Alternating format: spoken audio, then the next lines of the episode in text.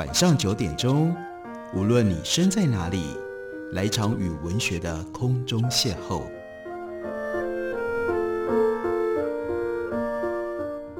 杨照谈书，邀您一同遨游文学世界，认识古今中外的经典之作。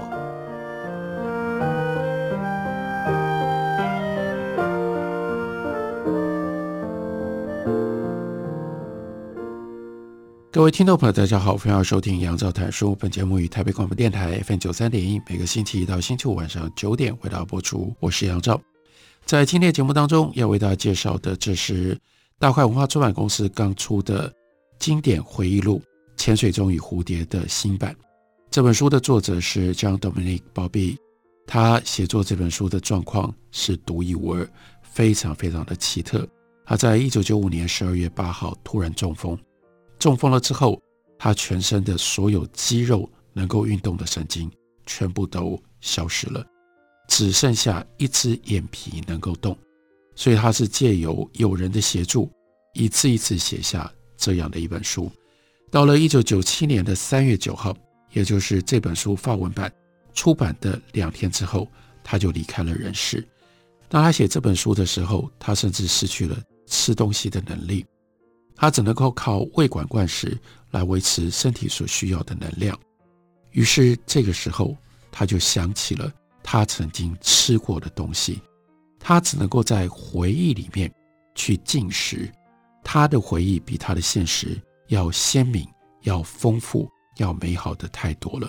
他说：“有时候我只想吃一个蛋黄没煮熟的水煮蛋，配上一块抹着鲜奶油的面包片，真过瘾啊！”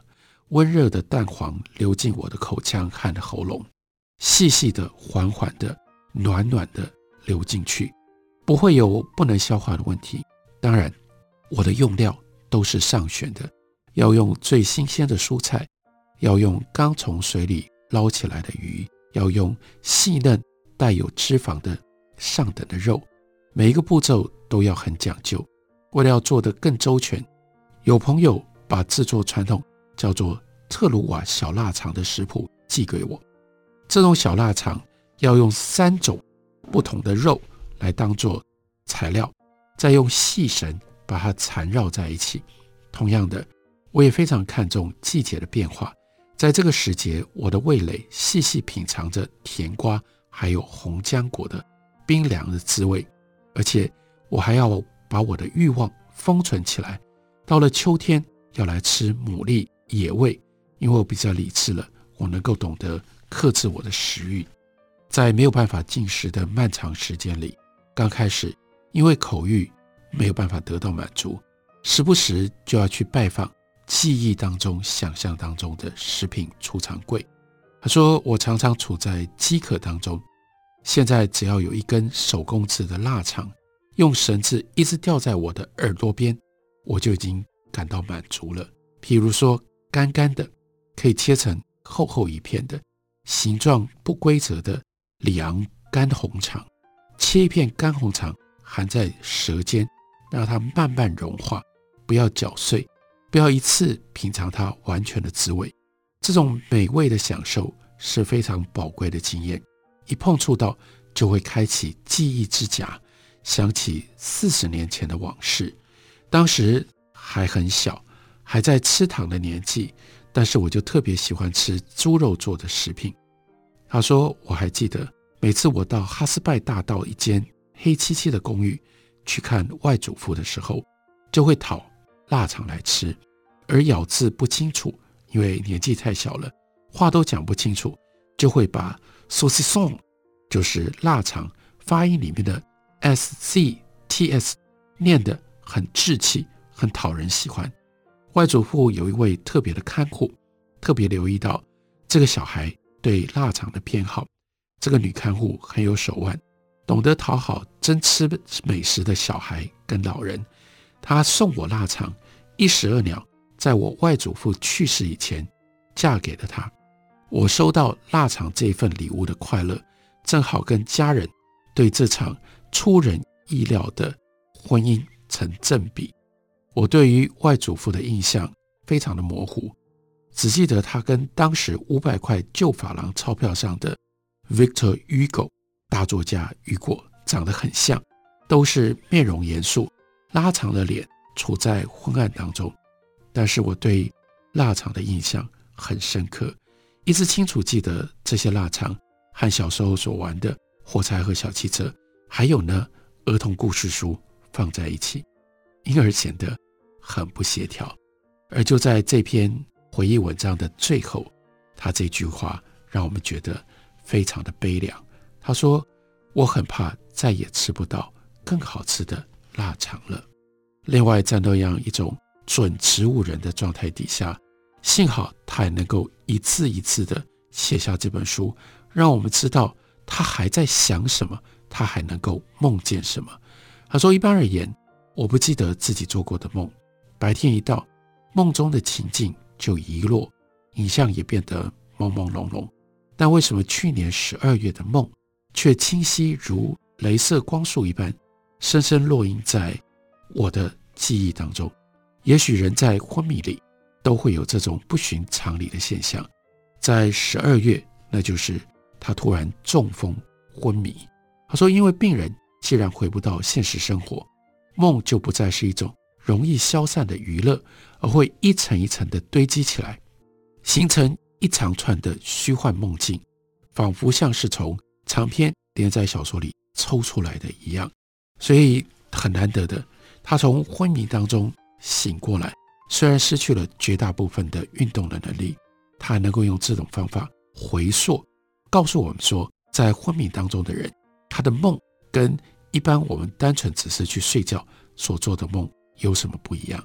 他说：“今天晚上就是这样的昏迷当中，像长篇小说里面的一个章节浮现在我的脑海。在我的梦里，雪花大片大片的飘下来。我和我最要好的朋友 Bernard 发着抖走过一座汽车坟场，遍地覆盖着三十公分厚的雪。这三天，Bernard 和我一直想办法要回法国。”因为法国这个时候有一场大罢工，全国都陷在瘫痪当中。我们本来暂留在意大利的冬季运动营里，但是贝纳发现有一条弯弯曲曲的小铁道可以通往尼斯，回到法国。不过在边界有一群罢工的人阻断了我们的路程，强迫我们下车，害得我们只好穿着普通的鞋子和春秋两季的薄衫，在寒冬当中打哆嗦。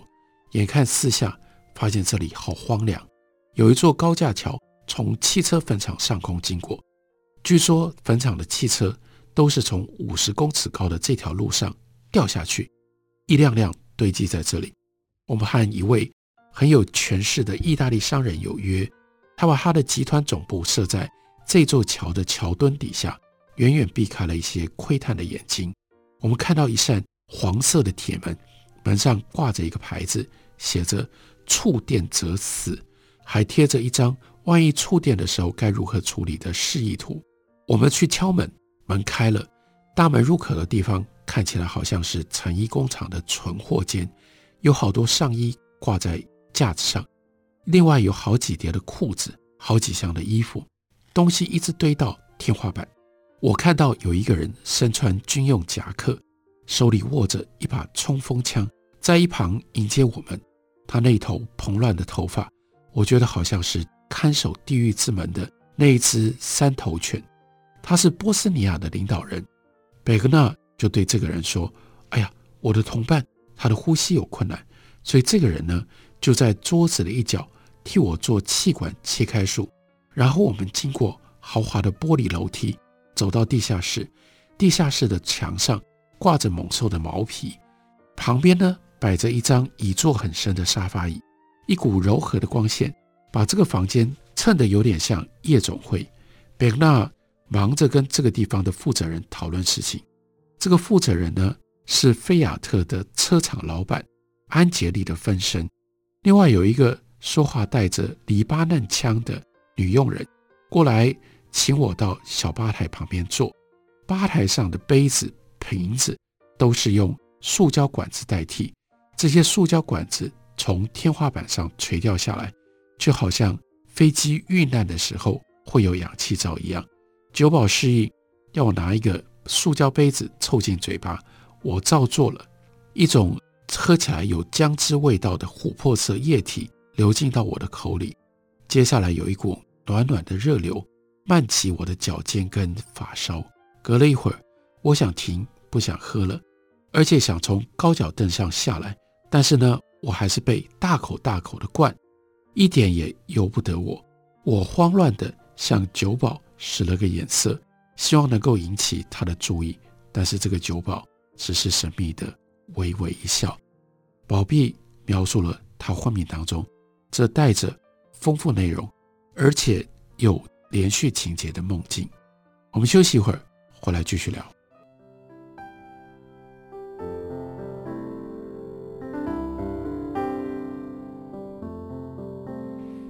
见台北的身影，拥有颗热情的心，有爱与梦想的电台，台北广播 FM 九三点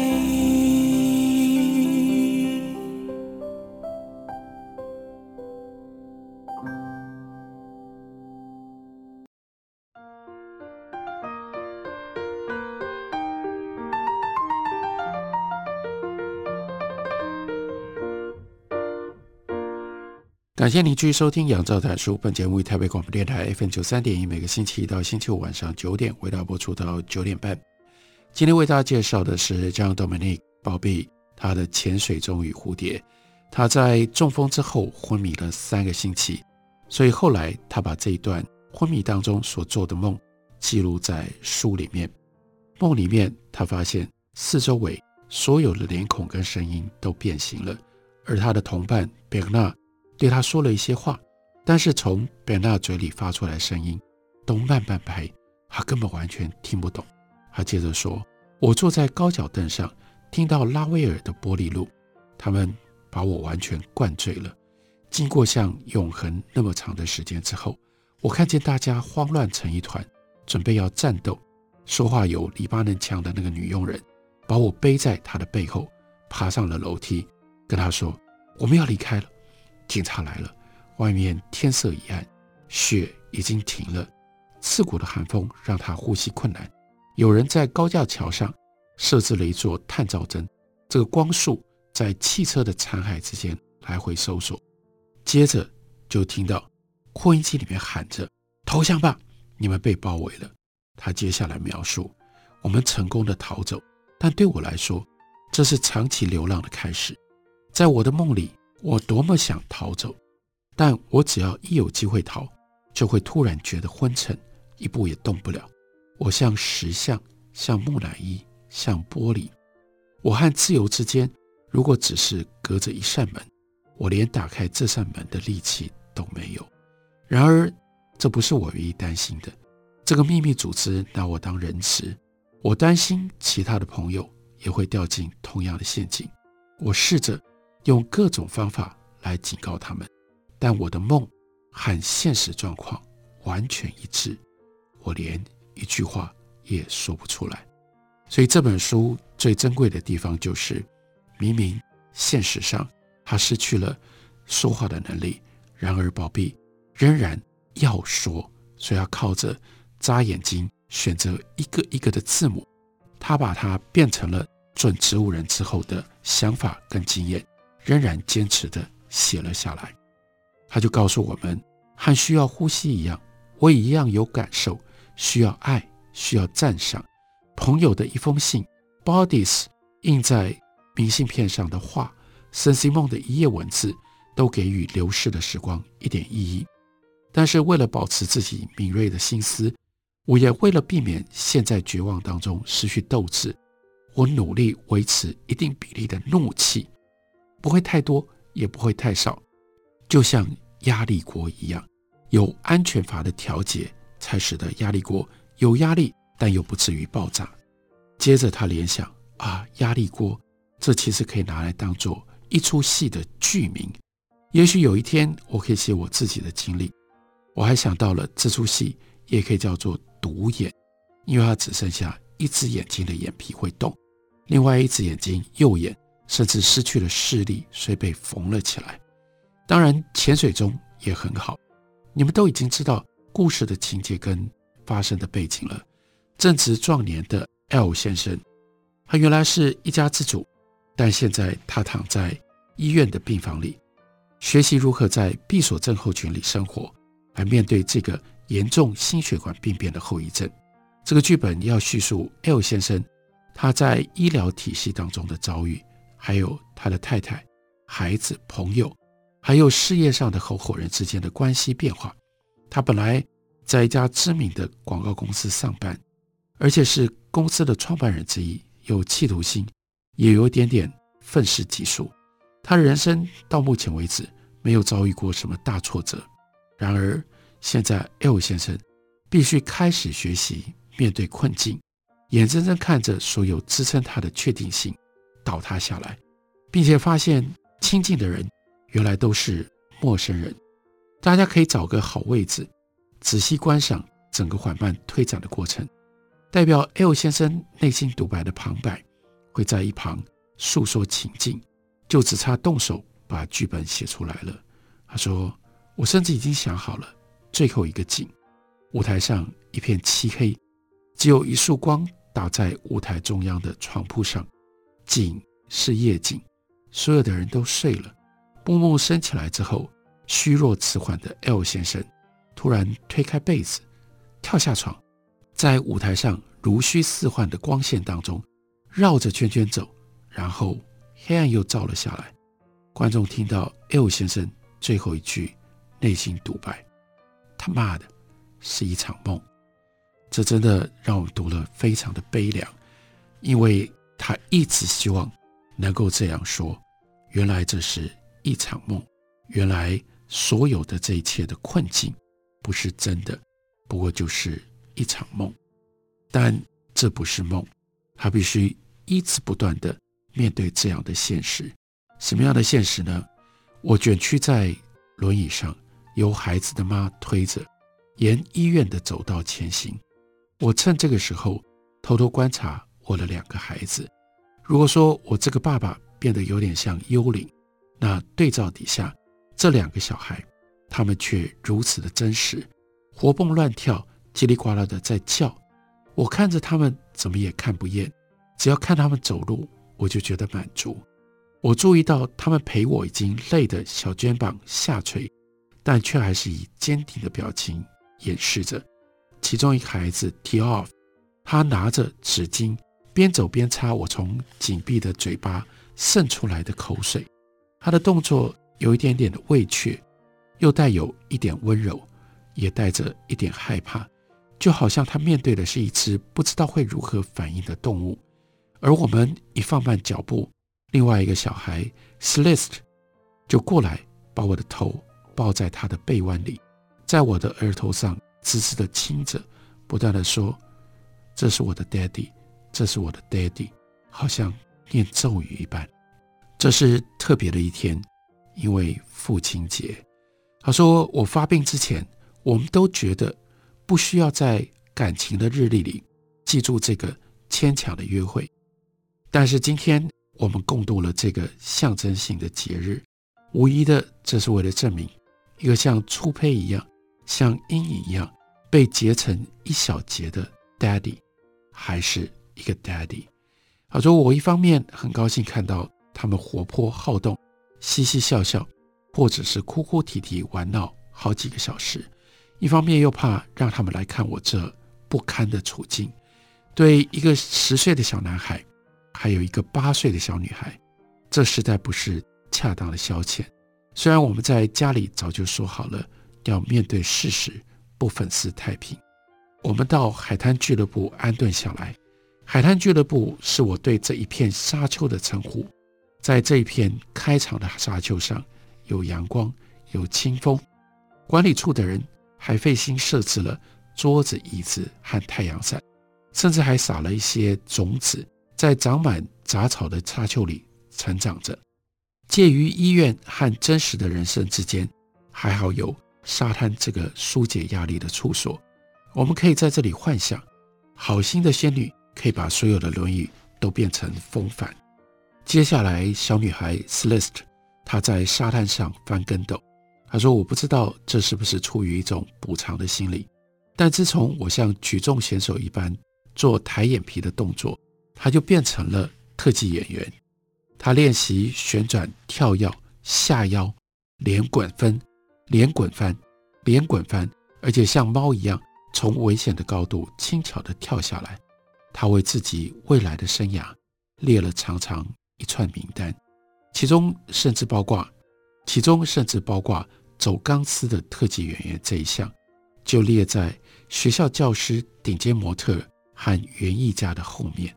他在沙滩上表演单脚旋转，赢得了花沙滩，赢得了沙滩俱乐部围观民众的喝彩。接着，我们这位表演新秀又推出了歌唱节目，而相对的。一向讨论自己做的事会引起人家注意的哥哥 t i o f 却显得很沮丧。他保守、害羞，刚好跟妹妹艾线形成了对比。有一次，我到儿子的学校，主动要求校方让我敲响开学的钟声，学校也让我这样做了。但这件事情却让儿子对我深恶痛绝。没有人敢讲 Tiof 会不会活得快乐。但他以后应该还是会维持这样的低调吧。接下来形容女儿所唱的歌，她怎么会这么多一九六零年代的老歌呢？Johnny Holiday、Sylvia Boorstein、Sheila、Clo Clo、François Hardy，那个黄金年代的每一个歌手，他都没有漏掉。那个黄金年代的每一个歌手，他都没有漏掉。于是他又想起来。他自己十二岁那年，常常一而再、再而三的在老唱机上面播放 Claude François 四十五转的唱片。可是从那以后，我就再也没听过《我可怜的小富家女》这首歌了。然而一听到 Sylvester 他走音哼着这首老掉牙的曲子开头的几小节，我没想到我竟然还能够清清楚楚记得每个音符。每个乐句，每一个和弦，以及编曲伴奏的细节，一直到浪花拍岸的声音盖过了曲声。接下来，我又看到了唱片的封套，歌手的照片，他条纹的衬衫，活动的领子，穿这样的衣服，对那个时候十二岁的我来说，是一个遥不可及的梦想。在那样的情形底下，让 Dominic Bobby 他回忆。回想，他用扎眼皮的方式写下了我们这个时代最杰出的回忆录，书名是《潜水钟与蝴蝶》。大块文化出版公司刚刚出了新版。感谢你的收听，明天同一时间我们再会。